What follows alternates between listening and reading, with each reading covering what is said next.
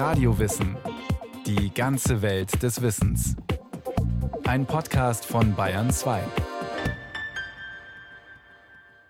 Hier ist Radio Wissen. Papier statt Plastik, das ist eine Forderung in der Umwelt- und Klimadebatte. Vom Briefbogen über den Geldschein bis zum Taschentuch, Papier ist überall. Sogar wohnen könnten wir bald in Papier.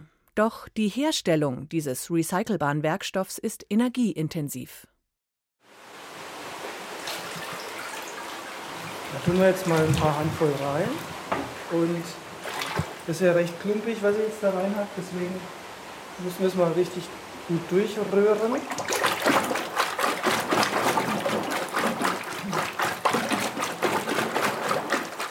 Und daher haben wir jetzt eine schöne milchige Suppe. Besuch in der historischen Papiermühle in Homburg. Das Gemäuer in dem kleinen Weinort im Landkreis Main-Spessart stammt aus dem 17. Jahrhundert. Bis 1975 wurde hier Papier hergestellt. Erst per Hand, dann maschinell. Heute beherbergt das Gebäude ein Museum und die kleine Werkstatt, in der Papiermacher Johannes Vollmer seinen Besuchern zeigt, wie traditionell Papier geschöpft wird.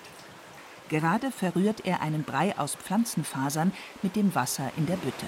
Also das ist jetzt dieses Faser-Wasser-Gemisch. Und das muss jetzt ja irgendwie geformt werden. Mit einer Hand kann ich es nicht rausholen, das fließt mir so durch. Daher haben also die Papiermacher ein Sieb gebraucht. Geht hier so schräg rein. Und jetzt werden mit dem Wasser die Fasern auf der Siebfläche schön gleichmäßig verteilt. Und Sie sehen, das Wasser rinnt hier ganz flugs durch die Maschen durch und es ist ein Papier entstanden. Noch ist das Papier natürlich nur in Form gebrachter Faserbrei, nass und weich. Deshalb überträgt Johannes Vollmer den frisch geschöpften Papierbogen zunächst auf einen Filz. Wie ein Kuchen aus der Form wird das feuchte Blatt dabei gestürzt, also um 180 Grad gewendet. Der Fachmann spricht dabei von Gautschen, was vom französischen à gauche, also nach links oder links herum kommen könnte, oder vom Verb coucher, also legen. Sind genügend Papierbogen zwischen den Filzen gestapelt, wird das Wasser herausgepresst. Damit das alles schneller geht, arbeiteten einst drei Papiermacher gleichzeitig an einer Bütte. Der Schöpfer, der Leger und der Gautscher. Und dann konnten die quasi bis zu 2000 Bogen von Hand an einem Tag ungefähr herstellen. Die dann noch getrocknet und geglättet werden mussten, bevor ein handgeschöpfter Bogen Büttenpapier fertig war. Das Prinzip, das dieser Blattbildung zugrunde liegt, ist denkbar einfach. Die feinen Fasern von Flachs, Baumwolle oder ähnlichen Pflanzen im Wasser sind an ihren Enden fibrilliert, also ausgefranst.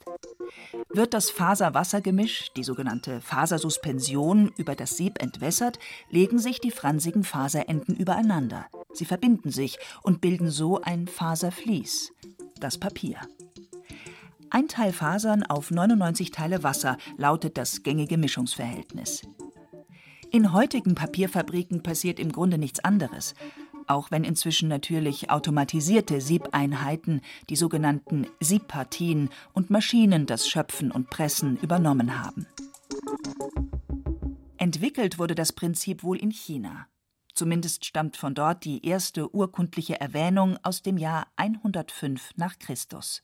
Es geistert da immer so ein gewisser Zailun durch die Geschichtsbücher. Das war ein Beamter am kaiserlichen Hof in Südchina und der hätte das Papier erfunden. Sagt Sonja Neumann vom Deutschen Museum in München. Tatsächlich hat der aber eigentlich nur über das Papier geschrieben, über die Herstellung. Das heißt, eigentlich muss es ja das schon vorher gegeben haben. Ich denke, es war schon hunderte Jahre vorher, eventuell schon 300 Jahre vorher, Papier in China im Gebrauch. Man hat Fragmente gefunden von ungefähr zweites Jahrhundert vor Christus. Was man weiß, ist tatsächlich, dass es in China erfunden worden ist und von da aus dann mehr oder weniger ja, die Welt erobert hat. Über Handelswege wie die Seidenstraße kommt das Papier Richtung Europa. Zunächst als Ware, später hält auch das Wissen um die Herstellungstechnik Einzug. Mit den Arabern gelangt Papier bis nach Spanien und im 13. Jahrhundert etabliert sich Fabriano in Italien als Papiermacherstadt. Von dort aus, sagt Papiertechnik-Expertin Sonja Neumann, dürfte das Wissen über die Kunst des Papiermachens in den deutschsprachigen Raum geschwappt sein. Genauer gesagt nach Nürnberg zu Ullmann Stromer.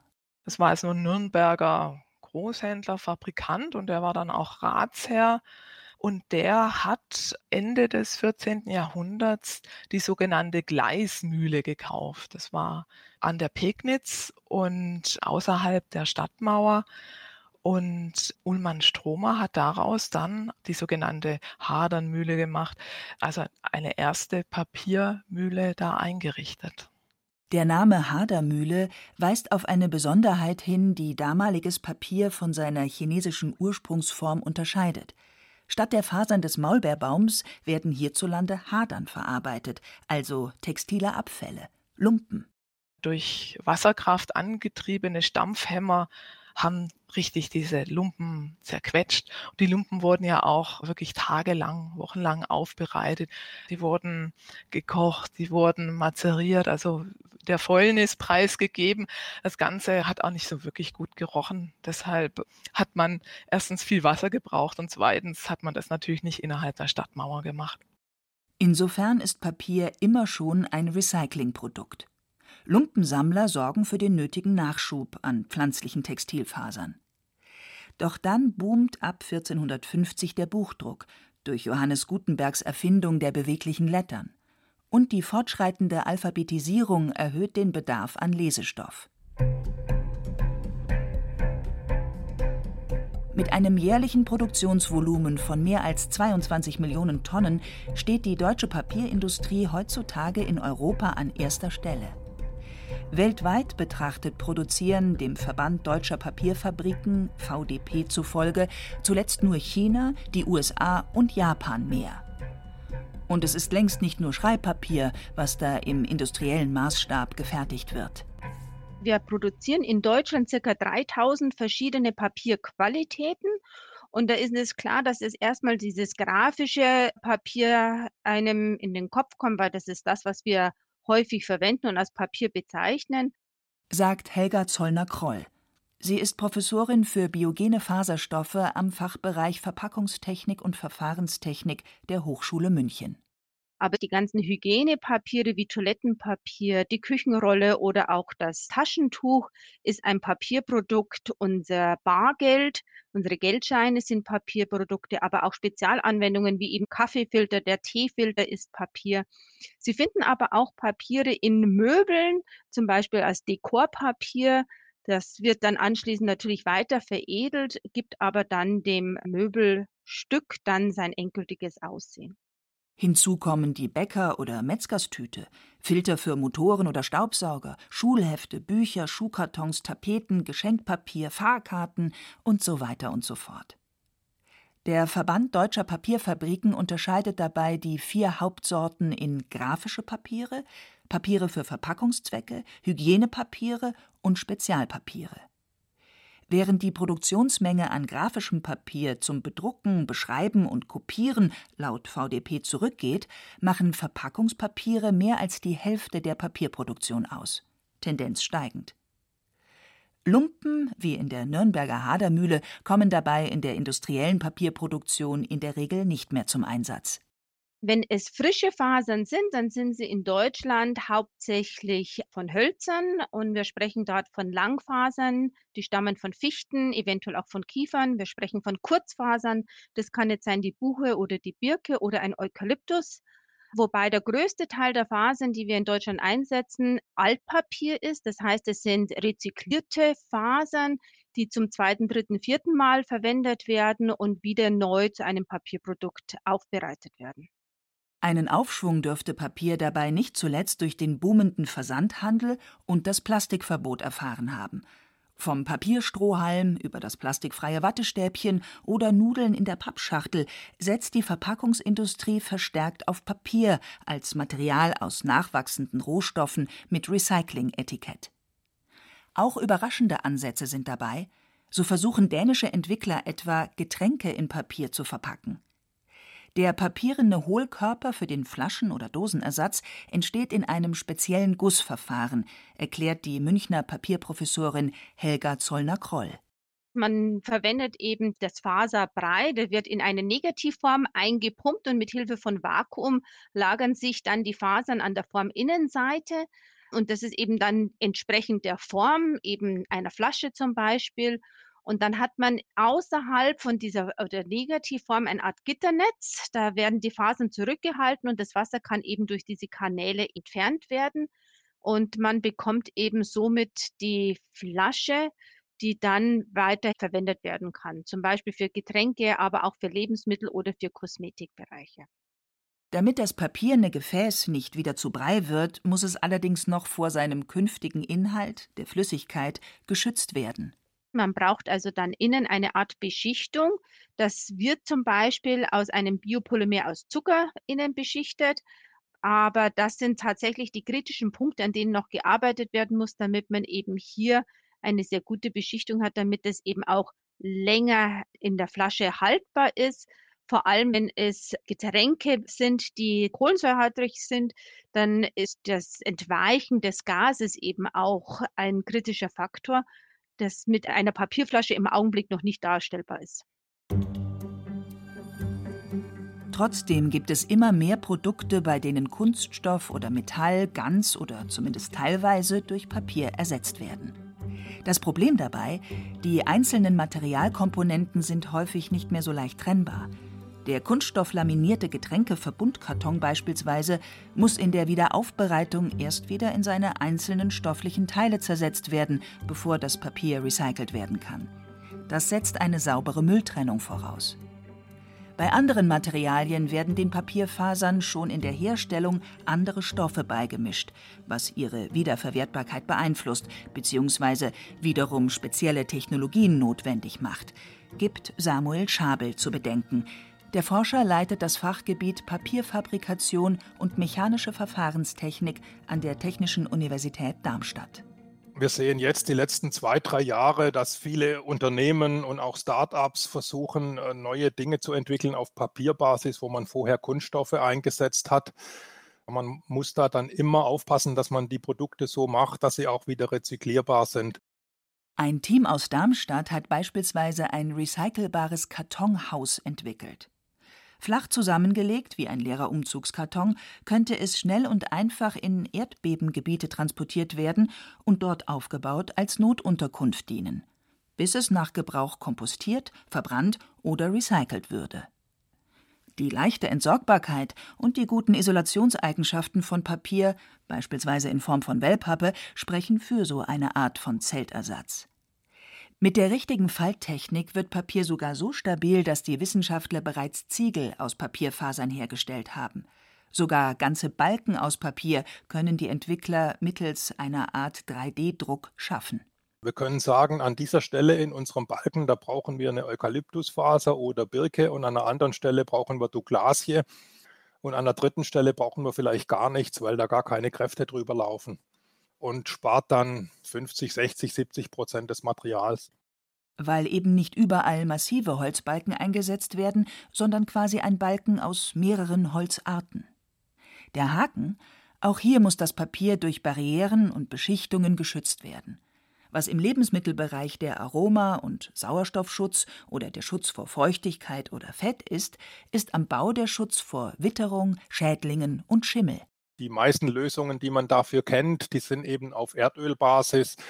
Sind immer mal wieder auch Substanzen drin, die umweltmäßig noch nicht optimal sind. Und da wird viel gemacht, ja, um das, ich sage mal, stark vereinfacht grüner zu kriegen, umweltfreundlicher zu kriegen. Sagt Samuel Schabel.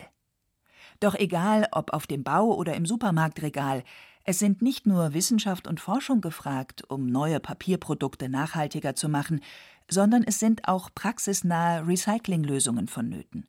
Gefordert sind dabei Politik, Entsorger und nicht zuletzt Verbraucherinnen und Verbraucher. Ja, leider geht mir selber auch so, obwohl ich jetzt da ein bisschen Ahnung habe vor dem Hintergrund.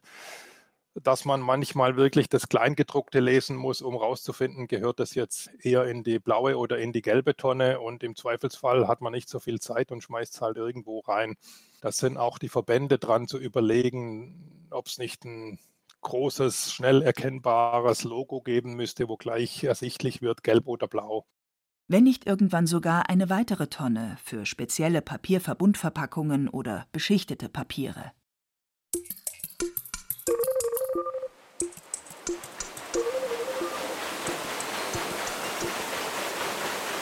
Zurück zur traditionellen Papiermühle Homburg in Unterfranken. Direkt am Eingang zur Vorführwerkstatt dreht sich ein großes Mühlrad. 6 PS liefert es. In der Anfangszeit trieb es ein großes Stampfwerk an, das Lumpen zu Faserbreit zermalmt, erzählt Johannes Vollmer. Es handelt sich hier um schwere Holzhämmer, die aneinandergereiht sind, immer drei Stück in einem steinernen Trog. In dem Trog hat man dann auch Wasser rein und die Lumpen. Und die Hämmer waren schwer, also hebt die hoch eben die Wasserkraft. Und so wurde mit Zugabe vom Wasser aus diesen Stoffen ein ganz feiner Brei rausgestampft. Später, als die Papiermühle zu einer Fabrik umgebaut wird, Maschinen das Stampfen und Mahlen der Fasern übernehmen, unterstützt ein Dieselgenerator das Wasserrad. Den energieintensivsten Part der Papierherstellung übernimmt damals aber noch die Natur. Experten erkennen das schon an der Bauform des Mühlendachs. Pagodenartig abgestuft und ringsum mit Lüftungsklappen versehen, ist hier für Durchzug gesorgt. Die sogenannten Handpappen, also Aktendeckel oder Umlaufmappen, die bis zuletzt in der Mühle gefertigt werden, trocknen hier wie auf einer Wäscheleine. Das Abwasser aus der Produktion der bunten Pappen landet allerdings im Bach und besiegelt schließlich das Ende der Papiermühle weil einfach der Bach, der hier Richtung Dorf weiter strömt, dann farbig war. Also er war gelb, grün, blau und jeder hat gewusst, was der Vollmer gerade für Pappedeckel möchte. So nach dem Motto. Also von daher hat man dann auch Auflagen gekriegt und die Arbeit war natürlich auch nicht mehr so wirtschaftlich mit dem Ganzen. Und so kam es dann eigentlich zur Stilllegung im Dezember 1975. Heutzutage setzt die Papierindustrie beim Wasser auf Umweltschutz und Kreisläufe. 97 Prozent des Wassers, was wir bei dem Stoffauflauf an der Papiermaschine einsetzen, wird eigentlich in der Siebpartie auch wieder abgetrennt und wird gleich wieder als Verdünnungswasser eingesetzt. Also das ist ein kompletter Wasserkreislauf, der im Endeffekt in einem Kreislauf gepumpt wird. Erklärt Papierexpertin Helga Zollner-Kroll. Die restlichen drei, vier Prozent müssen dann anschließend über die Pressenpartie mechanisch ausgepresst werden und eigentlich nur ein ganz geringer Teil wird thermisch getrocknet. Wobei man natürlich sagen muss, die thermische Trocknung ist der energieintensivste Anteil bei der Papiererzeugung. Die Papierindustrie nimmt in Deutschland beim Vergleich des Endenergieeinsatzes nach Industriebranchen den dritten Platz ein, nach der Metallerzeugung und der chemischen Industrie. Das hat das BIFA Umweltinstitut ausgewertet. Der jährliche Gesamtendenergieeinsatz beträgt mehr als 58 Terawattstunden, also 58 Milliarden Kilowattstunden. Neben der Trocknung der fertigen Papierbahnen hat dabei auch die Erzeugung der Fasern einen hohen Energiebedarf. Holz muss geschliffen und gekocht, Wasser verdampft, Pumpen und Maschinen angetrieben werden. Durch Wärmerückgewinnung, Kraft-Wärme-Kopplung und den Einsatz von Reststoffen zur Energieerzeugung konnte der Endenergieverbrauch pro Tonne Papier zwar über die Jahre gesenkt werden, seit 1980 um 43 Prozent, doch die Potenziale zur Energieeinsparung erscheinen heute mit der etablierten Produktionstechnologie weitgehend ausgeschöpft, heißt es in der BIFA-Untersuchung. Gleichzeitig bleibt Papier ein Material aus nachwachsenden Rohstoffen, argumentiert Helga Zollner-Kroll.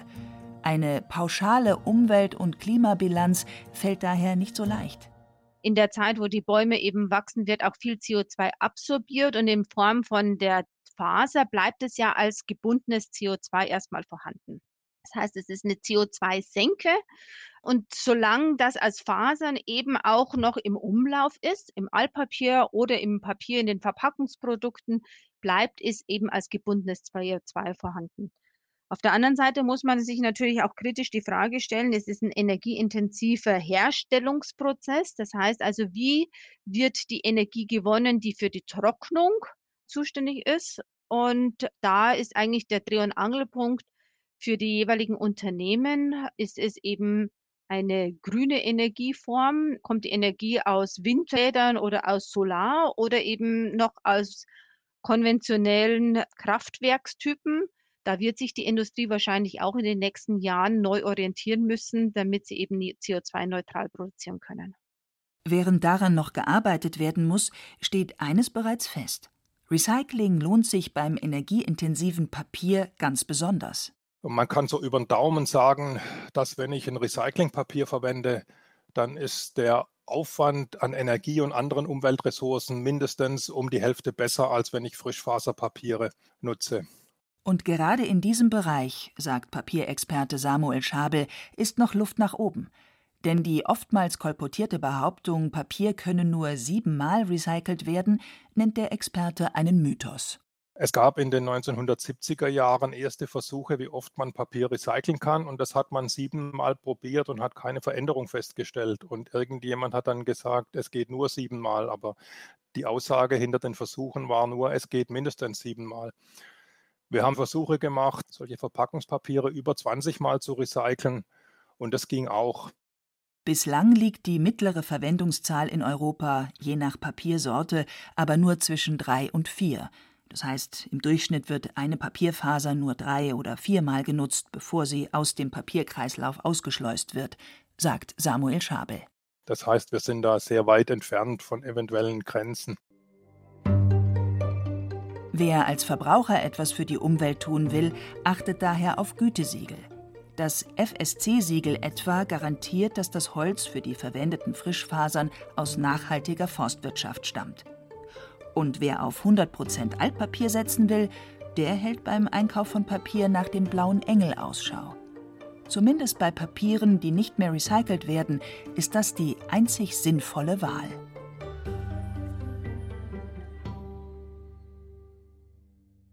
Das war Radio Wissen, ein Podcast von Bayern 2. Autorin dieser Folge Inga Pflug. Regie führte Martin Trauner. Es sprach Hemmer Michel. Technik Adele Kurzil, Redaktion Anne Kleinknecht. Wenn Sie keine Folge mehr verpassen wollen, abonnieren Sie Radio Wissen unter bayern2.de/podcast und überall, wo es Podcasts gibt